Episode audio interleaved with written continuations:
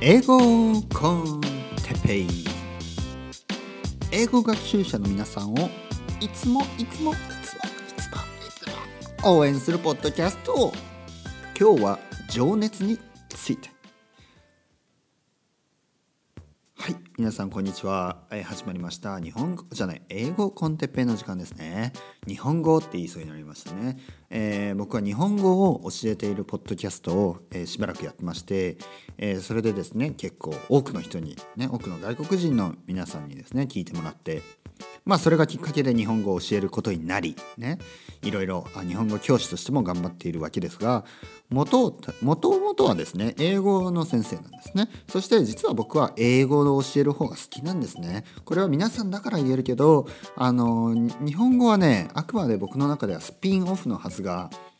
少しねちょっとメインになってきてしまったんですね。えーメインじゃないな今半分半分ぐらいね日本語教師としてそして日本語教師としてそして英語教師としてねただ両方フリーランスでやり続けています。ねどこに所属しているわけでもない。なので応援よろしくお願いします。みたいなね。えーなんとなく自己紹介から始まってしまいましたけど今日もですね20分ぐらい、えーまあ、英語の勉強の仕方とかねモチベーションの上げ方そういうことに関わるものを少しでもね、え何かですねええ得られるものがある人がいるといいなと思ってですね。僕はいつもですねあのこれを話す時になあのこの、まあ、ブログを更新したりまあ、あとは英語を教えてること自体もそうなんですけど僕は想定想定じゃないな。僕はあのですね僕は本当に辛く孤独で孤独で長く辛いあの学習期間を独学の期間を一人でほぼ一人でですね過ごしたんです。えーそれはもう今から10年以上前の話ですがあの、まあ、ここでも何度も話してるようにあるねまあいろいろなことをきっかけに、えー英語を勉強しようと思ってですね英語の勉強を始めたんですけど独学まずね学校には行ったけど学校はもう合ってないということで独学を始めました。で本当につらかった。ねまあ、楽しかったような気もするけどでも辛かったやっぱり辛いですよ。独学で語学を勉強するなんてねあの皆さんも 分かってるように辛いですよ。でね例えばその時ねタイムスリップして例えばあの僕が今話してるようなポッドキャストとか例えばブログ例えばあなんかこう、まあ、情報ですよねだからどういうポッドキャストがいいよとかねでね僕が勉強を始めた時ってまだそんな感じじゃなかったんですね。僕が勉強を始めた時まだ iPhone ないですから iPod の時代ですからしかも白黒のね。そうですね。あの時は iPodTouch が出るか出ないかまだ全然ですよね。そんな時代ですから。そうですね。ポッドキャストはねやっと本当に始まったぐらいでまだあの僕の周りは全然誰も聞いてなかったと思いますね。まあ僕はあることをきっかけにね聞き始めてよかったですけどそうですね本当あの iPod でポッドキャストを聞くみたいな時代ですねだから iPhone とかではない。ね、でまあそんな時代で、えーまだその時はですね、えーこうやって英語学習のなんかこう情報もそうだな mixi はあったけどなんかねなんかねあのみんな言ってることがまだまだその時は、うん、まだまだ英会話学校大手英会話学校が一番流行ってる時ですからね。N がつくやつとかあのまあ分かると思うんですけど E がつくのとかね、えーあとはもう一個 E がつくやつとかね。でそういうまあ普通は学校に行くみたいな時代。あとはお茶の間留学とか言ってましたね。なんでちょっとねまだまだそうですね勉強英語の英会話というのがもうちょっとある意味まだまだこうなんていうかなまあビジネスその普通のフォーマット。で独学はなんかできるの？みたいなことをね今今は独学って普通なんですよね。あの時に比べると。まあその時からもちろん独学してた人もいるしそれ以前もですね、えー全然僕より前の時代でも独学で英語,、ね、英語を勉強した人はたくさんいると思いますね。ただただですね僕はその時その時の僕に向かって今作ってます。ね、その時の僕に使 向かって作ってるわけじゃ僕みたいな人。その時の僕みたいな人が今いるとしたら日本のどこかにですねいてもう本当地方でもいい。むしろ地方の方がいい。なぜかというと地方の方が情報が少ないし選択肢が少ないのであの独学をせざるを得ないエリアに住んでる人もいると思います、ね、もしくはすごい若い人とか。あの全然その今実家に住んでてね。で周りにそういう英語を勉強する環境がない人が何かをきっかけに僕のブログとか僕のポッドキャストをねこれを聞いてくれてあの少しでも励みになればと思ってね、えー、そういう思いそういう情熱を持って作り続けているわけです。書き続けているわけです。そういう情熱を持って僕は教えているわけです。あの僕よりいい英語の先生は本当にたくさんいると思う。本当にね英語の先生ランキングをつけたらあのポイントによってはねその例えば教え方が。まあ、教え方ね実は僕結構うまいんですよ。自分で言うのもあれですけど。教え方結構うまいけどまあもっとうまい人もっとうまいと多くの人に思われる人がいてもね、えー、おかしくないと思います。ね、例えばあの何て言うかな。ミス・ユニバースみたいなね。あとはなんかこうなんかイケメンランキングみたいなね。あの多くの人に好かれる顔っていうのはあるんですね。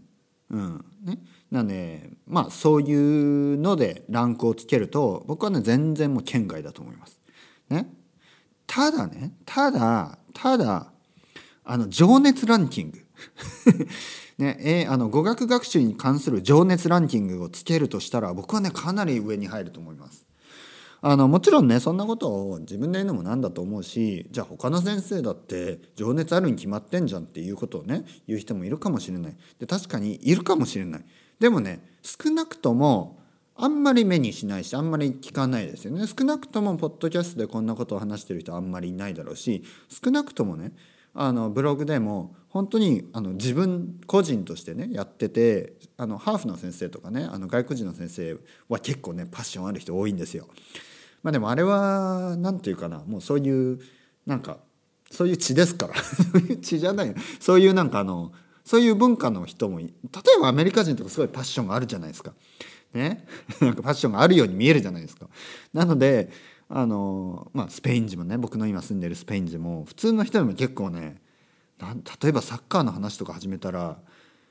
何て言うかなもちろん J リーグが好きな日本人のファンとか僕は知ってますけどサッカー大好きな日本人の友達いますけど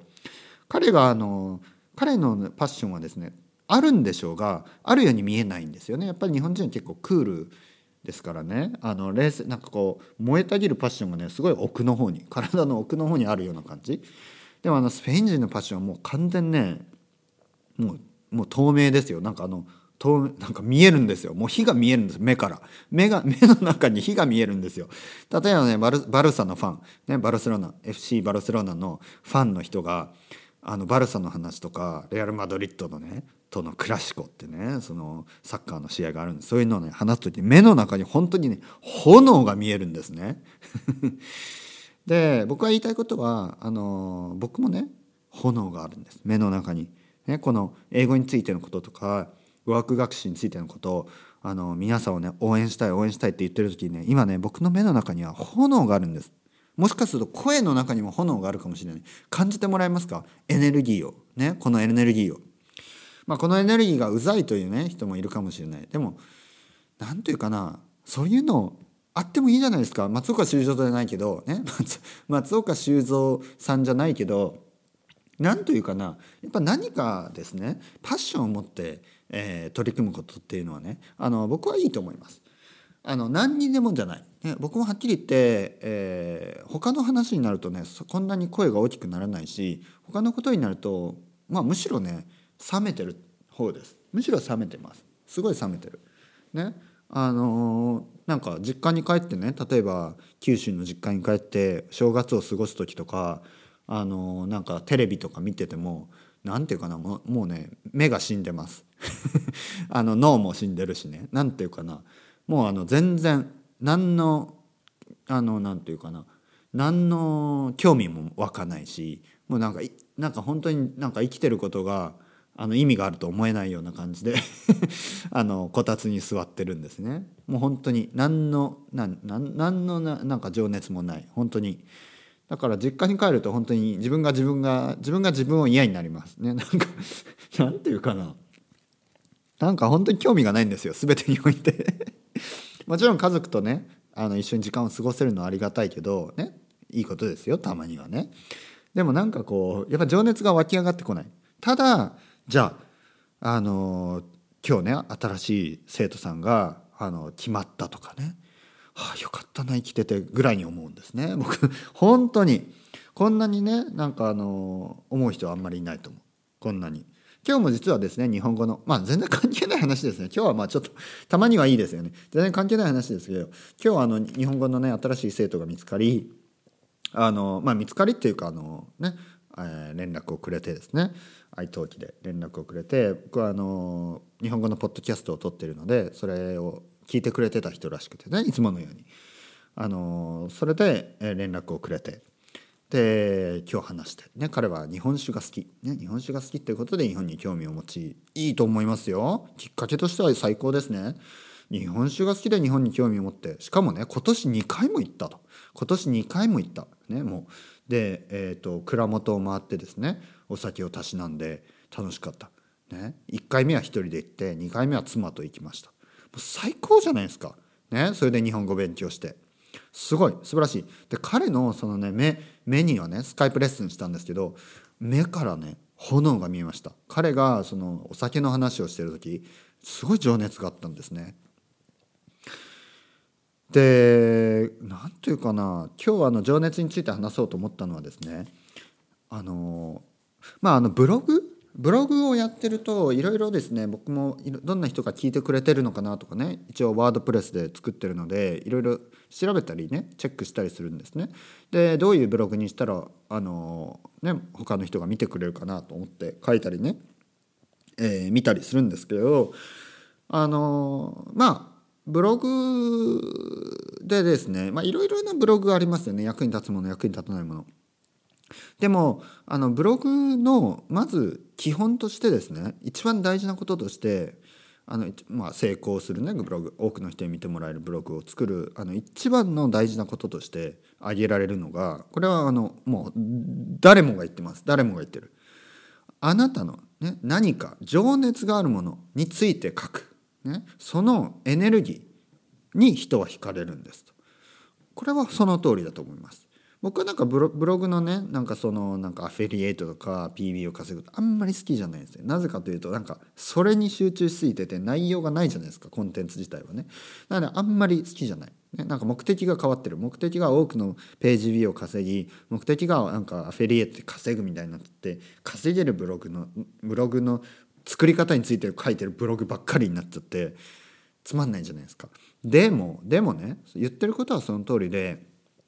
あのやっぱり一番大事なのはエネルギーです。そしてね情熱です。その情熱が文字を通してとか声を通してとか、ね、YouTube だとまた表情とかねそういうのを通して人に伝わる。僕は本当にこのエネルギーとかね情熱とか大事だと思いますむしろ情熱やエネルギーがないエネルギーが湧き起こらないようなジャンルのことはあのどうあがいてもあのプロフェッショナルには多分なれないと思うしまあなってもですねうん、続かないかなと思いますね。本当に好きなこと好きっていうとまたあれだな好き好きっていうとちょっと違うんですよねいつも。僕は別に教えることが好きじゃないんですね。その好き好きか嫌いかでいうと全然嫌いじゃないです。でも何て言うかななんかねエネルギーが湧いてくるんですよ。本当に。やっぱりね自分があの本当にうん大変に大変な思いをして英語を勉強しでまあ留学から帰ってなんかね使命感があったんですよね。使命感を感じて。まあその実はその英語の先生になる前にまあ他になろうと思った仕事があるんですよ。それはちょっといろいろなことがあってですね。まあ実はそれをきっかけにですね使命感が湧いたんです。これは僕は英語を教えるしかない、ね、そして自分ができること、ね、今できることおそらく英語を教えることにもう人生をかけよう。ね、人生をかけようっていうとちょっと ちょっとなんかちょっとそんな考え方じゃない。でも今を今をかけようって感じ。人生をかけようじゃないです。そんな長く考えてない。今をかけよう。今はそれにかけよう。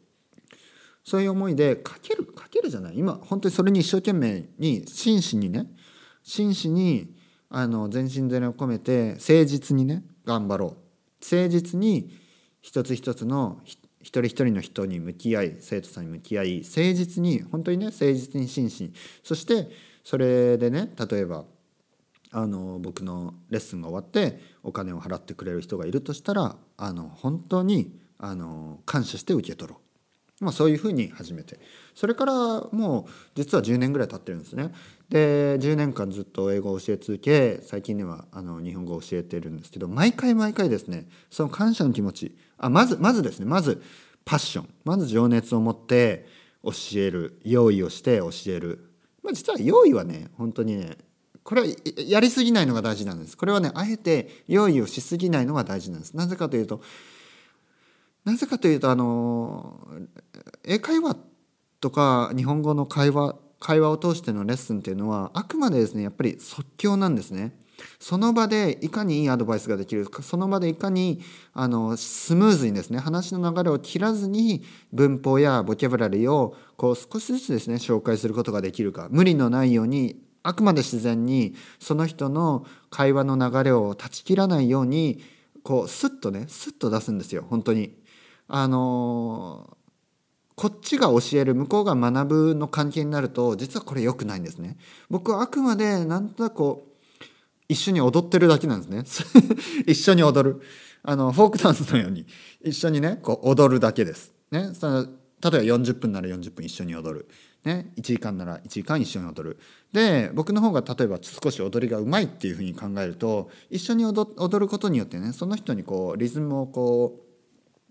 うんなんかこうなんていうかな情報情報じゃないなこうああまあ移す、まあ、エネルギーと一緒にねそのリズムとかなんか話し方とかを少しね、えー、上げることができる与えることができる、まあ、それがいいレッスンだと僕は思ってます。なんで用意のしすぎは実は良くない。でもまあ基本的にですねどんなどんな会話になろうが、あのフレキシブルにですね対処できるように